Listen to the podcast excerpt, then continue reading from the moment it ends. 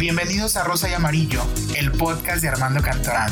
Una plática entre amigos de temas universales, desde amor, pareja, familia, bienestar, nutrición, moda, relaciones interpersonales y mucho más. Hola, hola, bienvenidos a un nuevo episodio de Rosa y Amarillo. Yo soy Armando Cantorán y recuerden que nos pueden escuchar en Spotify, en iHeartRadio, en Deezer, en Google Podcast y en Apple Podcast. Hoy tenemos un capítulo increíble.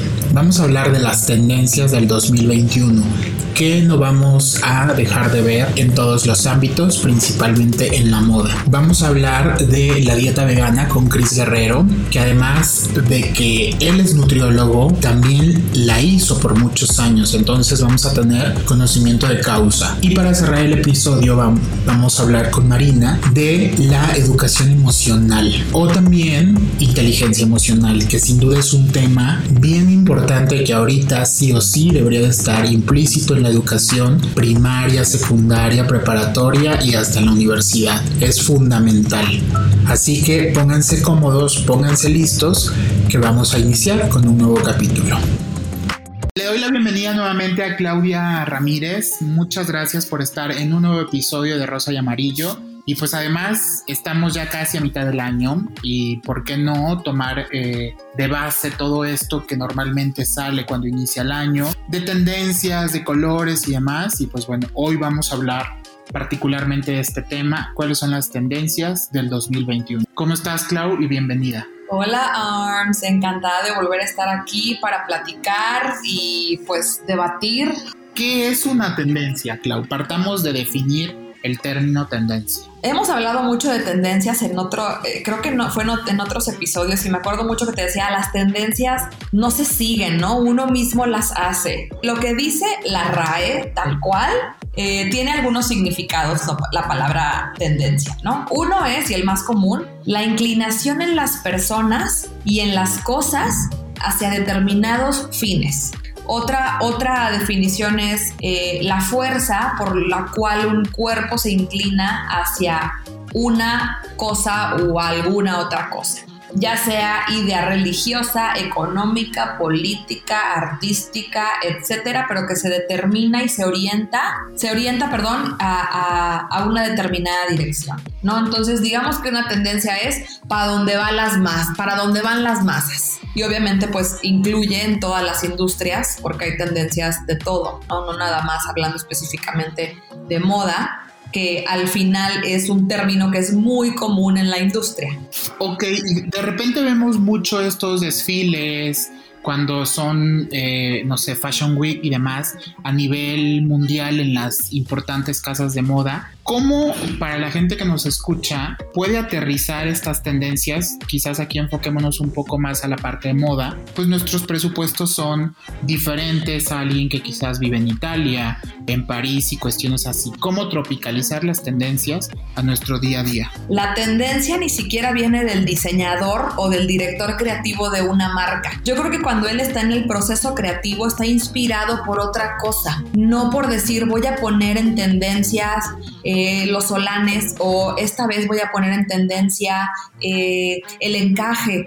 Yo creo que ellos se basan más en algo en algo profundo, ¿no? De, de, dónde parte esta inspiración, esta creatividad para crear la colección. Y eso es lo que sacan en Fashion Weeks, ¿no? Ahora, los que marcan esta tendencia quizás sean los que están invitados al desfile. Por ejemplo, varias editoras de revistas de moda o mismos bloggers de moda que también son invitados a estos Fashion Weeks. Ellos ven lo que las colecciones les presentan y ante sus ojos y ante lo que ellos digan que es tendencia, de ahí parten a escribir. A lo mejor vieron muchísimas eh, prendas rojas o a lo mejor vieron muchos estampados floreados, ¿no? En alguna colección primavera-verano o en varias colecciones primavera-veranos de diferentes diseñadores y de ahí dice, ah, pues como la mayoría de los diseñadores se enfocaron muchísimo en estampados florales, pues es que es la tendencia esa. Pero diría Miranda Priestley, primavera, flores, mm,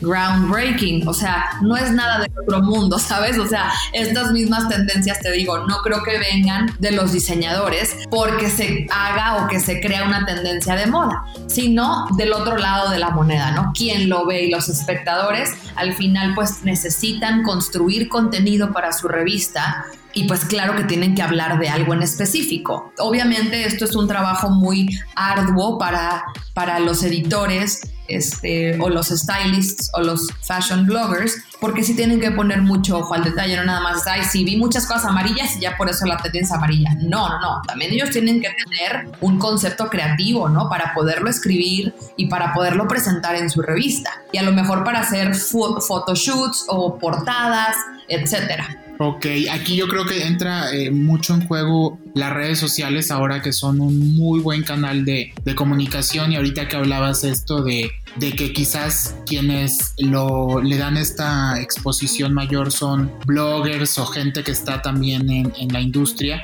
No sé, a mí se me viene a la mente Chiara Ferragani, por ejemplo, a mí me parece que ella es una buena influencer que, que muchas veces marca tendencias de cosas que ve, que toma, que le mandan las marcas y las empieza a comunicar y se vuelven una tendencia. Creo que ella es muy buen ejemplo a nivel internacional. Claro que sí, por supuesto que las redes sociales son ese apoyo y ese impulso para las marcas, porque al final todos estamos ahí, ¿no? O sea, ¿cómo lo, hace, cómo lo vas a hacer a través de la televisión o del periódico o de una revista impresa que a lo mejor va a tardar y no es inmediato, a subir una publicación en Instagram que es en el momento, ¿no? O hacer un show en vivo que es el momento, que es al momento. Entonces, captar eh, a tu audiencia, a tu target, a tus consumidores, hablando específicamente de una marca de moda, pues es eso, es tener audacia de poderlo subir al momento o a lo mejor con una estrategia de un día en específico porque a ti te conviene por X o Y razón. Pero claro que las redes sociales son una gran herramienta para los diseñadores que, que sacan sus colecciones o que tienen una nueva colaboración. Entonces imagínate que fulanito hace una Dior o digamos que hace la colaboración con Nike para los tenis, pues ahí ya es un ganar-ganar para ambas marcas porque tanto Dior lo publica, pero también la, la, la audiencia Nike, en Nike lo va a ver. Entonces, claro que es un ganar-ganar. Yo estoy a favor de que las campañas publicitarias se hagan a través de redes sociales, definitivamente, hoy en día. ¿Qué, ¿Qué, es lo que no perderemos de vista en este 2021 en cuestión de tendencias? Mira, en cuestión de tendencias, un poco hablando de moda, este, miren, por más que queramos un mundo eco-friendly, libre de todo plástico, pues los plásticos no acabarán, no acabarán de irse, ¿no? Ahora ofrecen, esta seguridad y protección, este, son estos objetos que los puedes arrojar la lavadora y no pasa nada, ¿no? Ah, específicamente hablando de chamarras o de pantalones o zapatos, ¿por qué no? O sea, pensemos un poco en los crocs que nos han dado tanta comunidad. Después de tanta pandemia, pues el llegar a casa y desinfectar con spray los zapatos se ha vuelto una costumbre, ¿no? Esto ha logrado que haya una segunda ola de crocs, que son los únicos zapatos que se pueden sumergir completamente en cloro y no les pasa nada. A raíz de eso también Valenciaga sacó zapatos de lujo, pero de puro plástico. Marcas eh, muy accesibles como la marca Melissa, que es una marca de zapatos para mujeres, también tienen zapatos 100%, 100 de plástico. Por un lado sí es plástico y a lo mejor los, los, los ecologistas se van a poner un poco en contra de esto, pero por otro lado, como te decía, son resistentes, son lavables, te van a durar un buen tiempo y también esto ha creado que haya un híbrido en los modelos de zapatos, que hayan nacido estas nuevas especies, ¿no? De, de, si te das, que si te das cuenta, eh, como el 2021 es el imperio de la fodonguez, pues el zapato formal se va.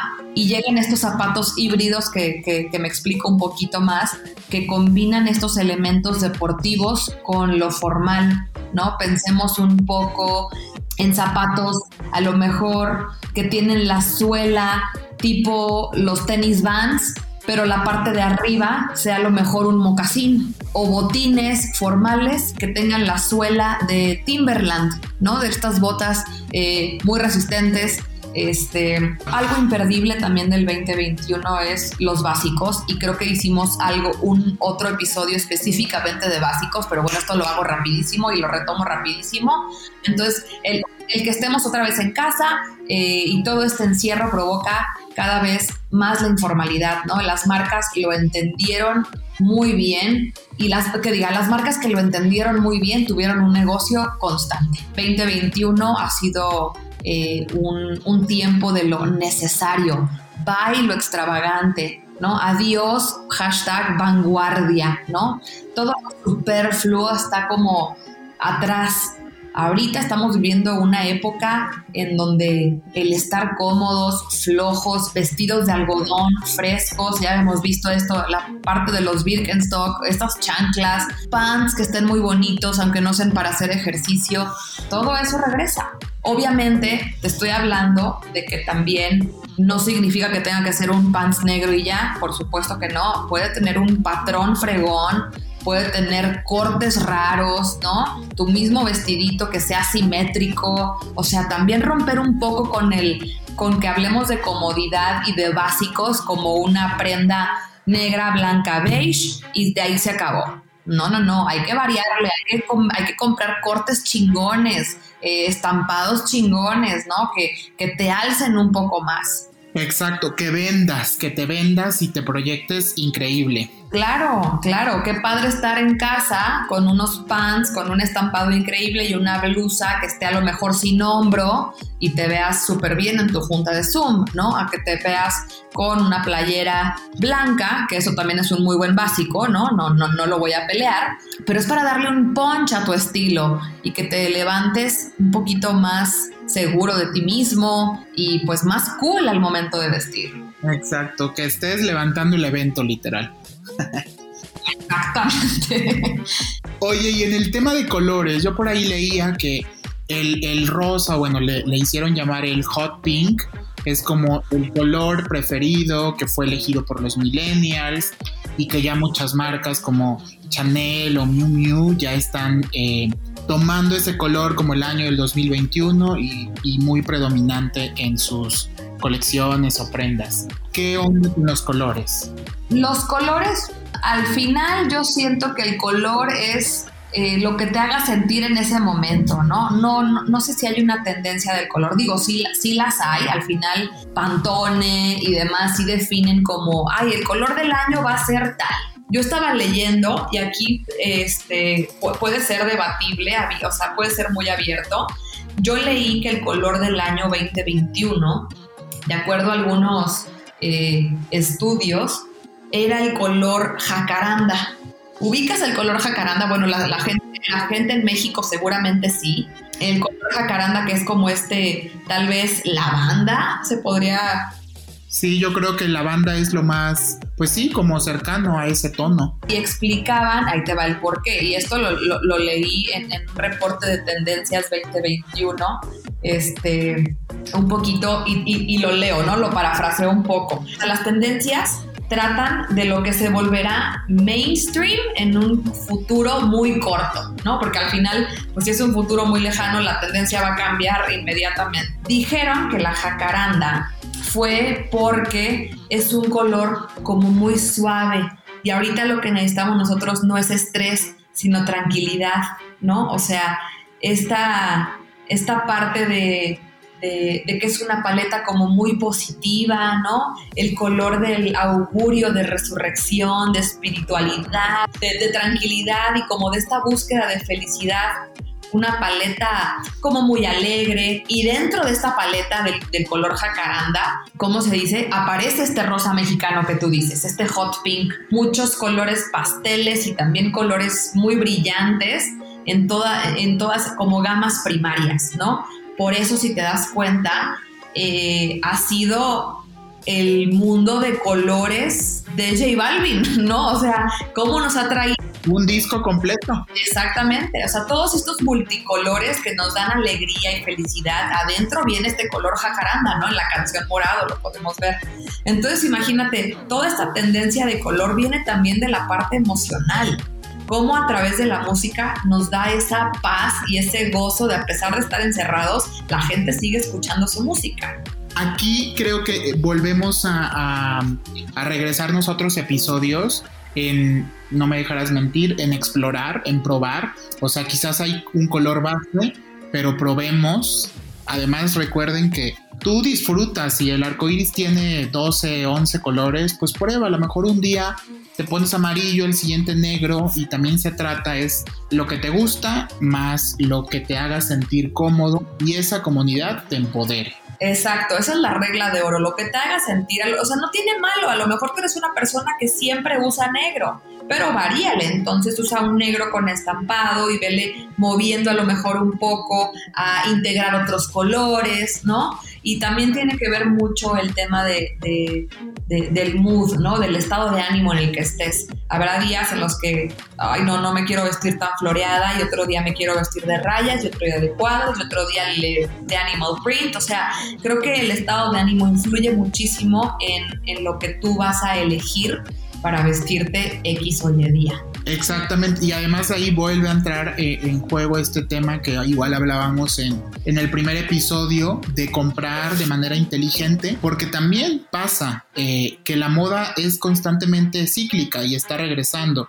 Invertir en, cosas que, que sabemos que pueden estar volviendo se apaga en una temporada eh, cuestiones de minifalda o transparencias o drapeados, por ejemplo, en vestidos, y quizás dos años después vuelve. Entonces, tener prendas ahí eh, bien cuidadas, con excelente ojo para comprarlas, porque les vas a estar dando mucho uso y además inconscientemente o indirectamente vas a estar siendo parte de esta magnitud en cuestión de tendencia. Así es, definitivamente comprar, lo hemos dicho ya en muchos episodios como, como bien mencionas, compras inteligentes cosas que te gusten, que te queden y que les vas a dar más de un uso por muchos años más.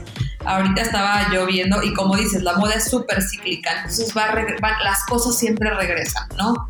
Y van dando vueltas, pero siempre regresan. Un ejemplo muy claro es Ahorita estaba viendo en TikTok que esta generación Z está en contra de los skinny jeans y que son la peor cosa que nos pudieron haber sucedido y que nadie y que lo, solo los ridículos y solo los rucos usamos skinny jeans.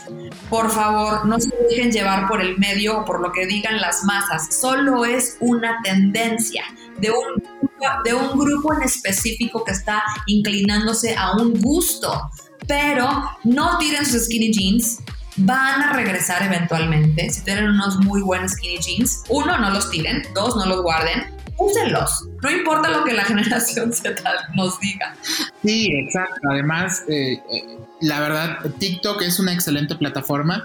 Yo creo que ya hablaremos en, en próximos episodios desmenuzaremos cada red social y TikTok ahorita es, vive en su efervescencia, como lo fue hace muchos años Twitter, por ejemplo, que todos moríamos por estar en Twitter y, cuestiones así, o como lo fue cuando salió Instagram. Entonces, pues no, a mí fíjate que sí me gustan esos pantalones. No me, no me quedan tanto, no los uso tanto, porque ya sabes, hashtag mi pierna gorda. Pero los puedes ahí como, como camuflajear, no sé, te pones un abrigo largo.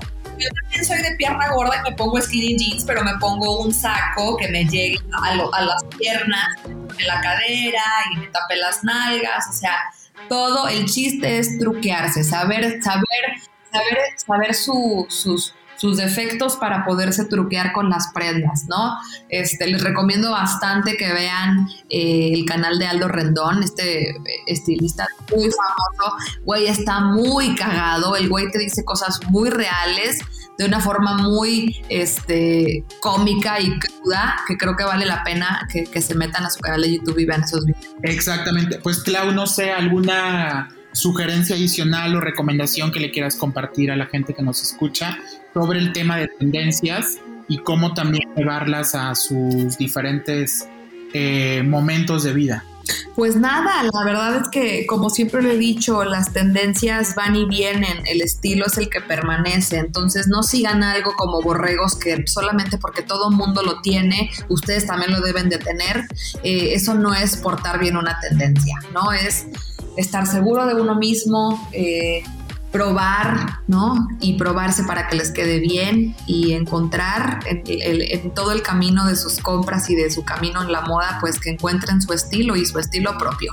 Eso, el, estilo propio, el sentirse seguros con ustedes. Habrá mucha gente que te pueda decir cosas, pero pues el trabajo y en este tipo de, de cuestiones es de día a día y lo hacemos nosotros. Exactamente, no hay más. Amén. Clau, te agradezco muchísimo y compártele a la gente eh, dónde te pueden seguir en redes sociales. Arroba Clau Gracia con. Entonces ahí estoy en Instagram. Si me quieren seguir, qué cool. Y si no, pues ni modo, se van a perder de mi contenido tan chido. sí, muchas gracias. Nos escuchamos en el próximo episodio y seguimos con más de Rosa y Amarillo. Le doy la bienvenida a Chris Guerrero a un nuevo episodio de Rosa y Amarillo. Hoy vamos a hablar de un tema bien interesante que es la dieta vegana, así que ¿cómo estás Chris? Y bienvenido. Hola Armando, muchas gracias por tenerme aquí nuevamente. La verdad es que para mí es un placer hablar de la dieta vegana porque yo fui una persona que llevé este régimen alimenticio por por lo menos cinco años de mi vida. Partamos de qué es una dieta vegana. Bueno, una dieta vegana es este tipo de plan de alimentación donde no se pone o no se agrega ningún alimento de origen animal, ni tampoco cualquier producto que contenga alguno de estos alimentos de origen animal, como por ejemplo, para que quede como muy claro, un alimento de origen animal es el pollo, el huevo, la leche, pero hay productos que utilizan estos ingredientes en su preparación, como son los pasteles, como son ciertos platillos. Entonces esos también se restringen o se sustituye con algún otro que pues sí se pueda comer o que sea basado en vegetales. ¿Consideras que la dieta vegana es mejor que otras dietas? Sí, la verdad es que este tipo de dieta se ha visto que tiene muy buenos resultados en general, como para perder de peso, para perder grasa y también como para controlar tus sí, niveles de glucosa en sangre, niveles de colesterol en sangre, de, de triglicéridos, etcétera.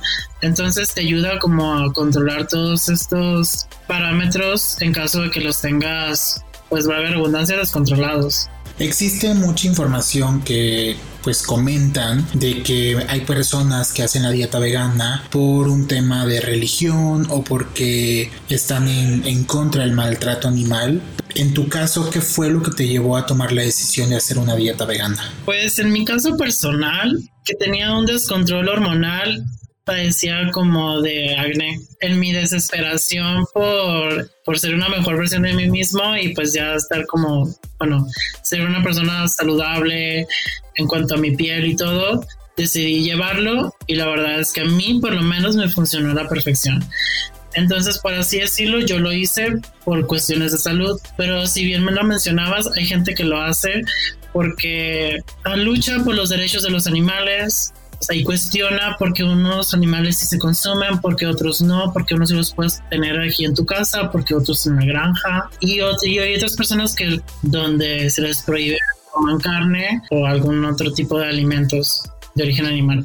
¿Es más económico llevar una dieta vegana que una alimentación normal, por así decirlo, sin restricciones? Mm, realmente no. Puede ser del mismo costo que una dieta que usualmente puedas llevar con todos los alimentos.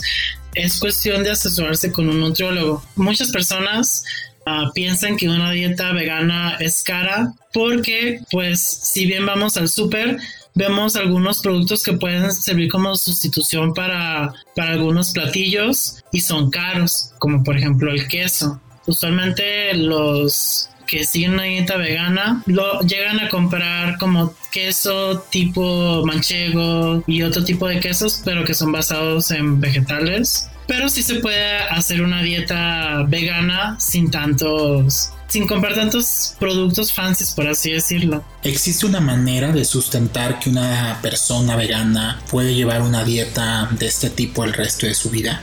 Sí, una persona sí puede llevar una dieta vegana durante toda su vida, siempre y cuando se, se, suplemente. Porque si bien la dieta vegana no comes ningún alimento de origen animal, hay alimentos de origen animal que contienen nutrimentos que el cuerpo necesita para un funcionamiento adecuado. Entonces, si tú sigues este tipo de dieta, tienes que consumir suplementos. Y los suplementos que se recomiendan o que debes de consumir es vitamina B12, zinc, calcio, hierro, ¿Qué tan seguro y qué tan recomendable es que una familia introduzca a los niños al veganismo? Pues mira, yo tengo una prima que es vegana desde hace como 20 años. Ah, se casó con mi primo, que también es vegano, y ahorita ya tienen hijos como de 12 años y los niños son veganos. Entonces, sí se puede recomendar en niños, ah, siempre y cuando se suplementen los, los nutrimentos ah, que se necesitan. Además de los que yo acabo de mencionar, que son vitaminas y minerales, pues sí se tienen que llegar a los a las necesidades de proteínas y de, y de grasas que necesita el niño porque están en desarrollo y usualmente se necesitan más cantidades de proteína. Tú nos mencionas que hiciste una dieta vegana durante cinco años. ¿Qué tan fácil fue dejarla y después volver a una alimentación sin restricciones? La verdad es que se tiene que hacer de una manera gradual, ambas cosas, tanto como iniciarla como terminarla porque el cuerpo se adapta al tipo de alimentación que uno está teniendo. Entonces, si habitualmente tú consumías todo tipo de alimentos y de repente la dejas, la verdad es que se ha visto que disminuya tu adherencia a esta dieta o que tengas como cierto resentimiento a los alimentos que consumías antes. Entonces, lo que yo recomiendo para una persona que quiere llevar eventualmente una dieta vegana es que principalmente se haga vegetariano. ¿Podríamos contarle a las personas la diferencia entre vegano y vegetariano? Sí, claro que sí. Bueno, como ya había explicado, la dieta vegana es la dieta donde no se consume ningún alimento de origen animal ni ningún producto que contenga estos ingredientes. Si tú sigues una dieta vegetariana, este tipo de dieta no consumes alimentos de origen animal, pero sí derivados de, de los animales. O sea, puedes consumir leche, mantequilla, algunas personas se consumen hasta huevo. Entonces es básicamente esa diferencia y si puedes consumir productos que contengan estos ingredientes como pasteles. Entonces esa es básicamente la diferencia. En una no consumes ningún alimento de origen animal ni derivados y en la otra no consumes alimentos de origen animal pero sí derivados como leche, huevo. ¿Existen efectos secundarios al llevar una alimentación 100% vegana? Pues los efectos que se ven es que puede disminuir tu masa muscular si no consumes la cantidad necesaria de proteína proveniente de vegetales y también se podría presentar anemia si no te suplementas correctamente. Pero si tú suplementas y consumes proteína, sí puedes llevar esta dieta de por vida. Lo recomendable es que siempre acudan con un especialista o nutriólogos, ¿correcto? Porque quizás eh, yo, Armando, mañana decido cambiar toda mi alimentación a lo vegano y pues quizás lo puedo hacer, pero no hay realmente un, pues un, un sustento, una asesoría detrás, una guía. Sí, totalmente es recomendable ir con un especialista, con un nutriólogo para que te asesore en tu transición a la dieta vegana. Pero hay estudios científicos donde dicen que una dieta vegana te ayuda a disminuir las posibilidades de desarrollar ciertas enfermedades. Entonces, si una persona quiere hacer una dieta vegana, creo que es válido pues ir con un profesional, un nutriólogo que te asesore más que regañarte y que te guíe en tu transición hacia una dieta vegana si es lo que tú quieres hacer.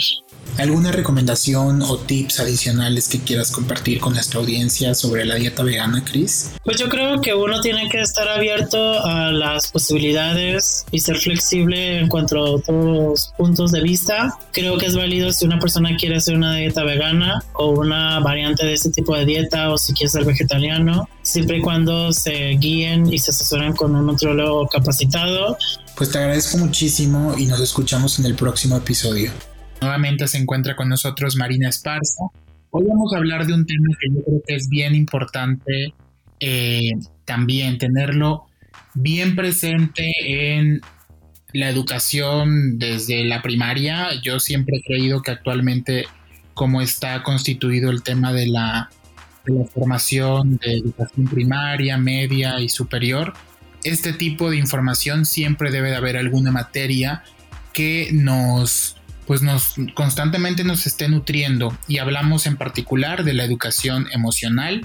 Entraremos ahorita en tema con Marina. ¿Cómo estás, Marina? Hola, Armando. Qué gusto estar otra vez en otro capítulo más aquí en Rosa y Amarillo. Me encanta, me encanta estar con ustedes. ¿Qué es la educación emocional?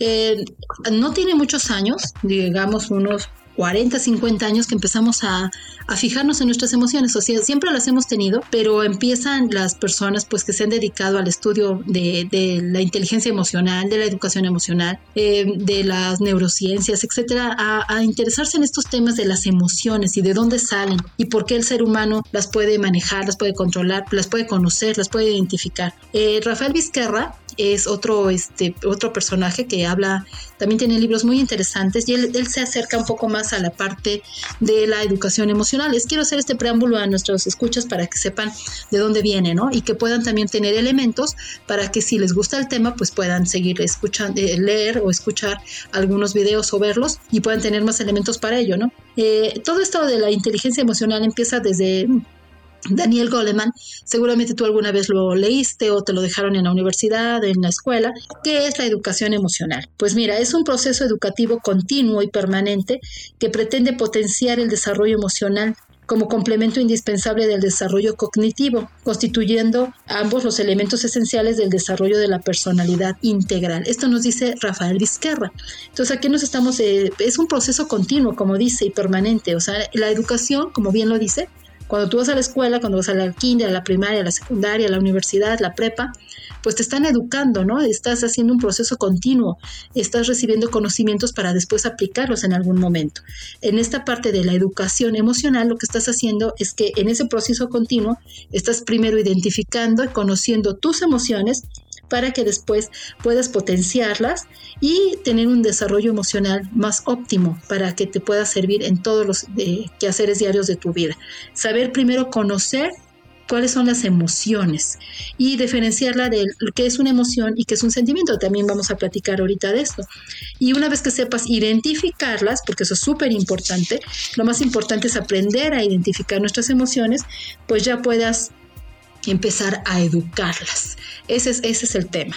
Me encanta porque creo que sí es importante que, que aprendamos a manejarlas porque como tú lo dices, ahí están, pero pues también tiene que ver mucho la forma en cómo las canalizamos en las, en las circunstancias que se nos van pues presentando en, en nuestra vida, porque al final del día las emociones tienen un objetivo, ¿no? En nuestra vida. Claro, claro, y además todo el que me diga que no tiene emociones, pues este, pues no le vamos a creer, ¿verdad? Porque todos tenemos emociones, que no sepamos manejarlas, que no las identifiquemos, que no las reconozcamos como tal o que no las eduquemos, es otro asunto. Me gustaría que, que les digamos a nuestros escuchas qué son las emociones. Mira, las emociones son reacciones psicofisiológicas que ocurren de manera espontánea ante un estímulo externo y de forma automática. Eh, es una reacción psicofisiológica, o sea, cuando dicen siento maripositas en el corazón, siento que me oprimen el pecho, eh, tengo el corazón muy agitado, o sea, es una reacción psicofisiológica, ¿no? Porque ante algún estímulo externo, por ejemplo, fuiste a ver a tu grupo favorito a un concierto, bueno, ahorita no se puede, pero lo puedes ver en línea, ¿no? Virtualmente. Entonces lo viste virtualmente y te saltó el corazón de emoción. Esa, e incluso lo dices, ¿no? Ay, qué emoción. Viste a tus mejores amigos que tenía años que no los viste y te dio una emoción. Entonces, todo es emoción. Incluso está la película de Intensamente. Yo creo que algunos de nuestros escuchas y nuestras escuchas la han de haber visto. No sé si tú ya la viste. Bueno, eh, ahí es la fábrica donde están las emociones y ves que los, eh, los personajes van manejando las diferentes emociones que tenemos en los seres humanos. Y ahí es donde, como en un laboratorio, pues van poniendo que si el enojo, la tristeza, el miedo, que ahorita vamos a hablar de cuáles son las emociones básicas, porque tenemos emociones básicas y esas son las que tenemos que reconocer. Regresando a esta parte que ya te dije que son las emociones, ahora vamos a ver qué son los sentimientos, porque a veces las confundimos, ¿no? Emociones y sentimientos. Van muy de la mano, pero sí hay que, diferenciarlas.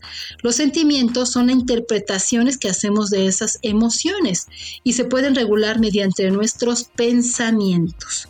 Entonces las emociones van primero que los sentimientos y el sentimiento es la suma de emoción y pensamiento. O sea, ya le agregamos a ese sentimiento emoción, pero también pensamiento. Ya lo estamos pasando de una forma cognitiva por nuestra mente, ¿no? La emoción se transforma en sentimiento en la medida que uno toma conciencia de ello. ¿A qué me refiero? Si tú tuviste la emoción eh, nuestros escuchas de ver a una persona que te encantó, ¿no? Y la emoción, ¿cuál fue? ah, o sea, qué emoción, esa emoción, pero tú le dices, ay, qué emoción va a venir mi pareja, ay, qué, qué, qué emoción. Bueno, de esa emoción después pasa al sentimiento, porque ya le estás agregando pensamientos. O sea, no, no, se va a quedar toda la vida en emoción. O sea, ya tú, tú vas conociendo a la persona, eh, van teniendo una relación, eh, van compartiendo este, actividades, gustos, eh, preferencias por películas, por comida, yo qué sé, y entonces ya se va creando un sentimiento. ¿Sí queda clara la diferencia?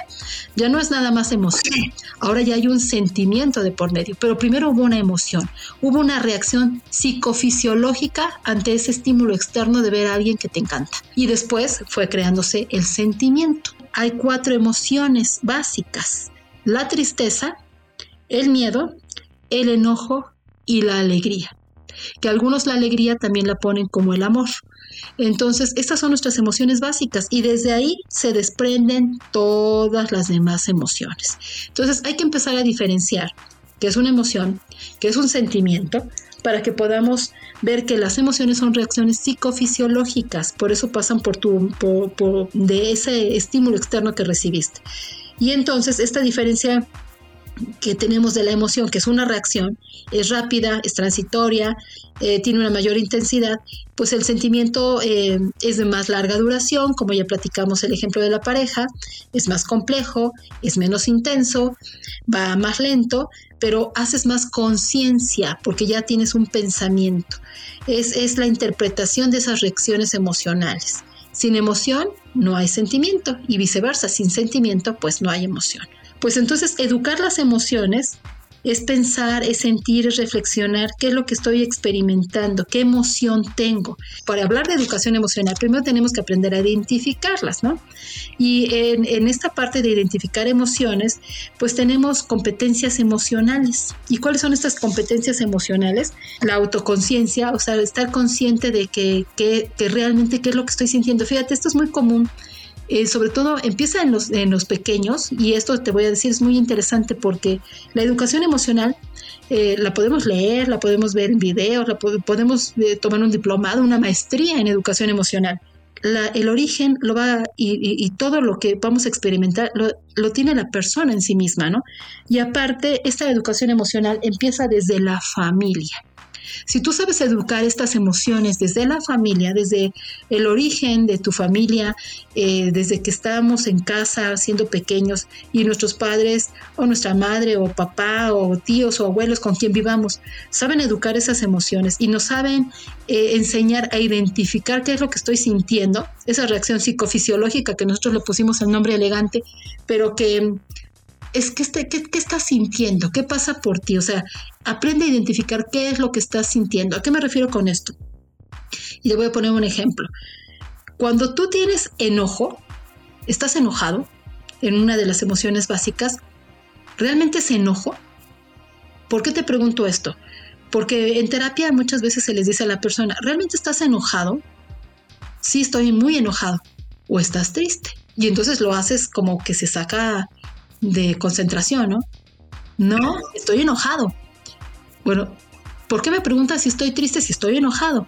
No, es que detrás de tu enojo hay una tristeza. No, no es cierto. Y entonces empiezas, bueno, es un proceso terapéutico amplio y precisamente de eso se va a tratar nuestro ejercicio que al ratito les vamos a mencionar. Y entonces se dan cuenta que sí, efectivamente no era tristeza. Digo, no era enojo, era tristeza. Y que a lo mejor no era tristeza, a lo mejor lo que era era una indignación, o a lo mejor era una impotencia por no poder decirle a la persona lo que, lo que le molestaba, ¿no? Entonces, esta identificación de emociones es lo que te hablé hace rato de Rafael Vizquerra, que en su libro, así se llama, y se los recomendamos a los escuchas, Universo de las Emociones, el universo de las emociones. Y tú has visto el universo, bueno, has visto las estrellas, has visto las constelaciones, y se van uniendo una con otra, ¿no? De ahí salen las constelaciones, o si alguna vez has ido al campo y donde no hay luz que te impida ver lo hermoso que es el cielo, pues ahí vas viendo que una con otra se van juntando, ¿no? Entonces, este libro habla precisamente de eso, de las constelaciones, del universo de las emociones. O sea, esas emociones básicas se desprende una cantidad de conceptos y demás emociones que a veces ni siquiera sabemos que existen. Entonces, ahí es donde empezamos a identificar emociones y lo que te mencionaba de la familia. Si tú empiezas a ver a un pequeño que está muy enojado porque le quitaste, su hermano le quitó un, un juguete, y tú no regañaste al hermano y entonces él está enojado. Entonces, pues son pequeños y a lo mejor pues no tenemos este conocimiento. Por eso la importancia de la educación emocional y de conocer estos temas y de ahondar más en ellos y de ver videos y de leer libros y de asistir a, conferencias y a talleres y a seminarios y se puede estudiar un diplomado para tener pues más conocimiento de este tema, ¿no, Armando? Si tú le dices al niño, ¿qué sientes? Pues el niño te va a decir, estoy enojado porque no conoce otras palabras, ¿no? Pero si tú le empiezas a dar otras acepciones al enojo, a ver, ¿estás enojado o estás, eh, eh, te sientes con impotencia porque tu hermano te quitó el juguete? A lo mejor un niño de dos años no va a entender qué es impotencia, ¿no? Pero a lo mejor un niño de seis o de ocho, si tú le explicas qué es impotencia, a lo mejor ya puede entender. Y si tú le explicas a un, a un jovencito que ya va en la secundaria o en la prepa, obvio que va a entender. Entonces, por eso la educación emocional hoy está tan de, en boga en las escuelas, para que aprendan a, sentir qué es lo que están sintiendo y le puedan dar una canalización óptima a sus emociones y no desfoguen violencia y en ira y en tantas cosas que estamos viviendo actualmente en nuestro planeta, ¿no? Sino que le den un, un significado aprendiendo a identificar emociones.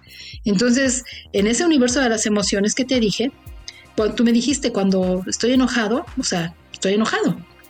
Pero tú sabes que si en ese universo, cuando tengas oportunidad y nuestros escuchas puedan ver ese universo, en el centro aparece, para que se lo imaginen las personas y que nos están escuchando, está la ira. Y de la ira se, se, van conectando como si fueran las constelaciones y las estrellas. Y hay otra pequeña eh, estrellita que dice rencor, pero también hay otra que dice odio, otra que dice hostilidad, otra que dice indignación, otra que dice impotencia, celos, enojo, rabia, tensión, antipatía, fastidio, envidia, desprecio, mal humor, resentimiento. ¿Tú sabes que todas esas emociones estaban dentro del enojo? Entonces, lo, lo, que hay que aprender es a ponerle nombre a la emoción que estás sintiendo, porque eso te va a permitir que sepas identificar qué es realmente lo que estás sintiendo, estés educando tu emoción, la estés reconociendo y de esta forma la puedas manejar mejor. Muy complejos, totalmente muy complejos, pero esa complejidad y el justamente aprender a, controlar, a, a, conocer y a darle el nombre correcto a cada una de nuestras emociones, pues nos beneficia en crecimiento personal, profesional y pues en muchos ámbitos de nuestra vida, ¿no? Exacto. Entonces tú dijiste la palabra clave. Hay que aprender primero a identificar, o sea, ponerle nombre, esa es la palabra, ponerle nombre a tus emociones. ¿Qué es lo que estás sintiendo? Se maneja mucho en terapia y, lo, a ver qué es lo que estás sintiendo eh, realmente. Y les pones un, así como ahorita yo te dije, ¿qué es lo que estás sintiendo? Entonces la persona puede pensar, sí, estoy muy enojado. Bueno, estás enojado, pero es más eh, enojo o es más indignación. Y entonces la persona rápido, insight, como siempre hemos dicho, te cae el 20, ¿no? En, el lenguaje coloquial. Sí, fíjese que sí, no estoy enojado, estoy indignado porque me hizo esto, esto, esto y esto. Pero también tengo impotencia porque no se lo pude decir en su cara. Pero también tengo rabia. Y entonces ya el enojo o la ira se fue transformando en otras cosas, ¿viste? O sea, esa emoción ya tiene otros nombres, ya no nada más es enojo. Entonces yo te puedo trabajar la impotencia, la indignación, la rabia, pues con, canalizando esa, esas emociones hacia algo positivo y entonces tú puedes desfogarlas y darles, ya les, ya, ya supiste qué nombre es, Ya las identificaste, eso es lo primero. ¿Qué es lo que estás sintiendo? ¿Realmente es enojo? ¿O realmente es antipatía? ¿O a lo mejor es fastidio? ¿O a lo mejor es envidia? También está dentro de ese universo de las emociones.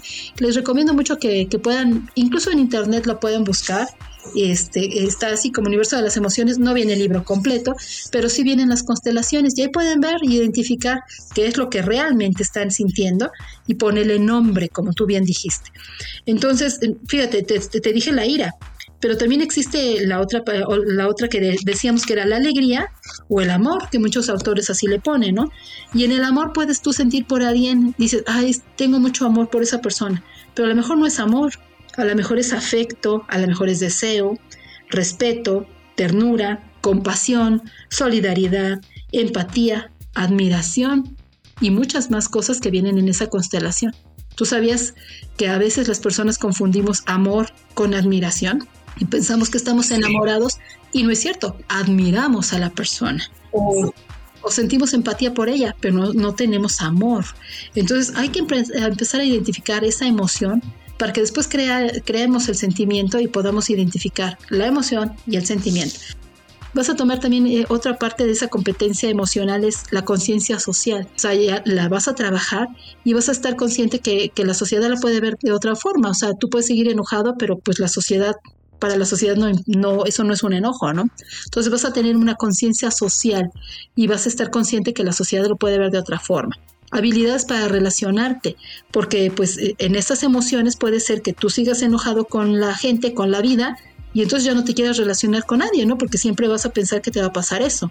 Entonces debes de, identificar tus emociones para tener esas habilidades para relacionarte mejor. La, la, toma responsable de tus decisiones. Tú decides en estas competencias emocionales si quieres o no manejar tus emociones y si quieres o no estar en esta educación emocional y ser educado emocionalmente. O sea, como siempre hemos dicho aquí, tú eres el que vas a ser responsable y el que va a tener la elección y la decisión de hacer las cosas, ¿no? Entonces, esas son las cinco competencias emocionales que, que yo estoy identificando. Ya les dijimos que empieza desde la familia. Sería maravilloso que desde que somos pequeños nos fueran educando en, esta, en estas emociones, que conozcamos cuáles son las cuatro emociones básicas, que son la tristeza, el miedo, el enojo y alegría, que muchos le dicen el amor. Y ahora sí, para ir cerrando, vas a, dibujar en una hoja y también nuestras y nuestros escuchas. Eh, es un ejercicio pues fuerte, complicado, que se hace siempre con la supervisión de un terapeuta, pero yo se lo he recomendado a, muchos pacientes y, lo han hecho siempre y cuando deben a cabo las instrucciones que les vamos a dar. Y si lo pueden hacer con alguien de su entera confianza va a ser maravilloso. Si tienen un terapeuta también va a ser muy genial. Pero si tienen la madurez emocional de hacerlo solos, también lo pueden hacer. Entonces, en un papel, una hoja carta, de la hoja blanca o cartulina, lo que tengas en casa, vas a poner la palabra tristeza con letras grandes. En otra hoja le vas a poner miedo, en otra le vas a poner enojo y en otro le vas a poner alegría o amor. Yo le pondría amor porque hay muchas cosas que de repente la alegría la confundes con felicidad y con euforia. Yo le pondría amor. Entonces tienes tus cuatro hojas ya listas, ¿no? Tienes la tristeza, el enojo, el miedo, la alegría y el miedo y el amor.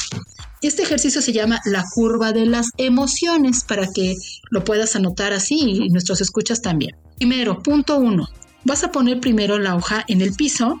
En el piso tienes que estar en un espacio pues amplio, bueno, no, amplio no quiero decir que te vayas al jardín de, del, o al parque de tu casa, ¿verdad? Sino un espacio que, que, que, esté libre de muebles y de cosas donde puedas tú moverte, a eso me refiero, ¿no? Que tengas algo de espacio en casa. Si vas a estar y lo vas a hacer solo, pues que tengas esa tranquilidad de que no va a estar sonando el celular, que no tienes prendido la televisión, que no te están llegando notificaciones, que realmente ya te des ese espacio para ti, porque este espacio es tuyo. Es para ti, nada más. No va a ser para nadie más. Si alguien te va a acompañar y es de tu eterna confianza, que estés sentado y te vayas solamente guiando cuando tú te puedas ir un poquito eh, desfasando del tema. Pero si tú lo haces solo, mucho mejor. Entonces vas a colocar primero la hoja del enojo en el piso después la hoja de la tristeza, luego la hoja del miedo y hasta el último la hoja del amor. De izquierda a derecha así van colocadas las hojas. Enojo, tristeza, miedo y amor.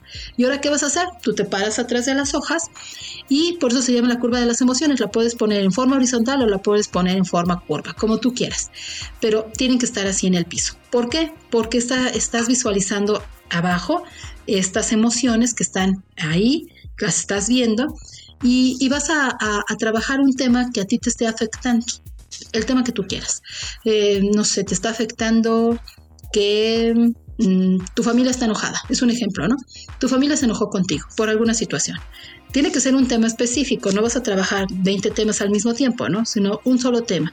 Después en otra ocasión podrás trabajar otro tema y así. En este primero vas a empezar desde el enojo. Y desde el enojo tú le vas a decir eh, a esa familia qué es lo que sientes.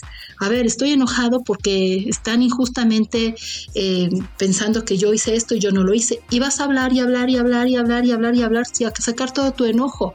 Y si en este paso vas identificando que sientes rabia y que sientes impotencia y que también sentiste eh, no sé, humillación, todo lo que tenga que ver con esta parte de enojo, o rencor, hostilidad, lo que tú le vayas poniendo nombre, mucho mejor. Una vez que ya trabajaste y sacaste todo tu enojo y puedes gritar y puedes patalear, etcétera, te pasas a la de la tristeza y entonces vas a hablar desde la tristeza. Estoy triste porque pues no me están haciendo caso, eh, están haciendo a un lado, etcétera. Y vas a empezar a hablar desde la tristeza. Se vale llorar, se vale también sentirte muy triste. Si sientes que sigues enojado, te regresas al enojo. O sea, se vale irse regresando, porque a lo mejor todavía sigues muy enojado. Entonces vas a sacar todo ese enojo. Pero si sientes que ya sacaste y fue suficiente enojo, te pasas a la tristeza. Después de la tristeza te pasas al miedo. Tengo miedo de que, de que mi familia no me vuelva a hablar, porque es mi miedo de quedarme solo, de que me abandonen, cuáles son mis miedos. Entonces es, es un ejercicio fuerte, Armando. Y al último, te pasas al amor. Y entonces, ¿Qué le diría yo a mi familia desde el amor? ¿Cómo puedo hablarles desde mi corazón, desde mi ser?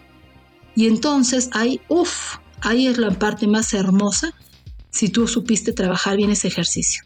Porque sacaste tu enojo, sacaste tu tristeza, identificaste tus miedos, pero le vas a hablar a tu familia desde el amor. Y eso se puede cristalizar después en cuando llegues a ver a tu familia, no les vas a hablar enojado, ni les vas a hablar llorando triste, ni les vas a hablar con ese miedo que te agobia.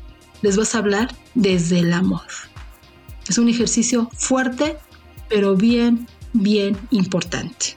Bien importante, bien profundo también, y que sin duda te ayuda mucho a drenar y a sacar emociones que a lo mejor puedes ahí traer también este pues hasta confundidas o guardadas que de repente te nubla el, el panorama muy aterrizado en la realidad y pues justamente nuevamente eh, la gente que nos escucha se queda con un, un, ejercicio bien valioso y bien poderoso para pues para trabajarlo. Te agradezco muchísimo y seguimos con más en Rosa y Amarillo. Gracias por quedarte hasta el final del episodio y disfrutarlo completito. Recuerda que nos puedes seguir en redes sociales, en Instagram como Armando Cantorán y en Facebook también como Armando Cantorán o como Rosa y Amarillo Podcast. Muchas gracias por tu preferencia y nos escuchamos muy pronto en un nuevo episodio de Rosa y Amarillo. Gracias.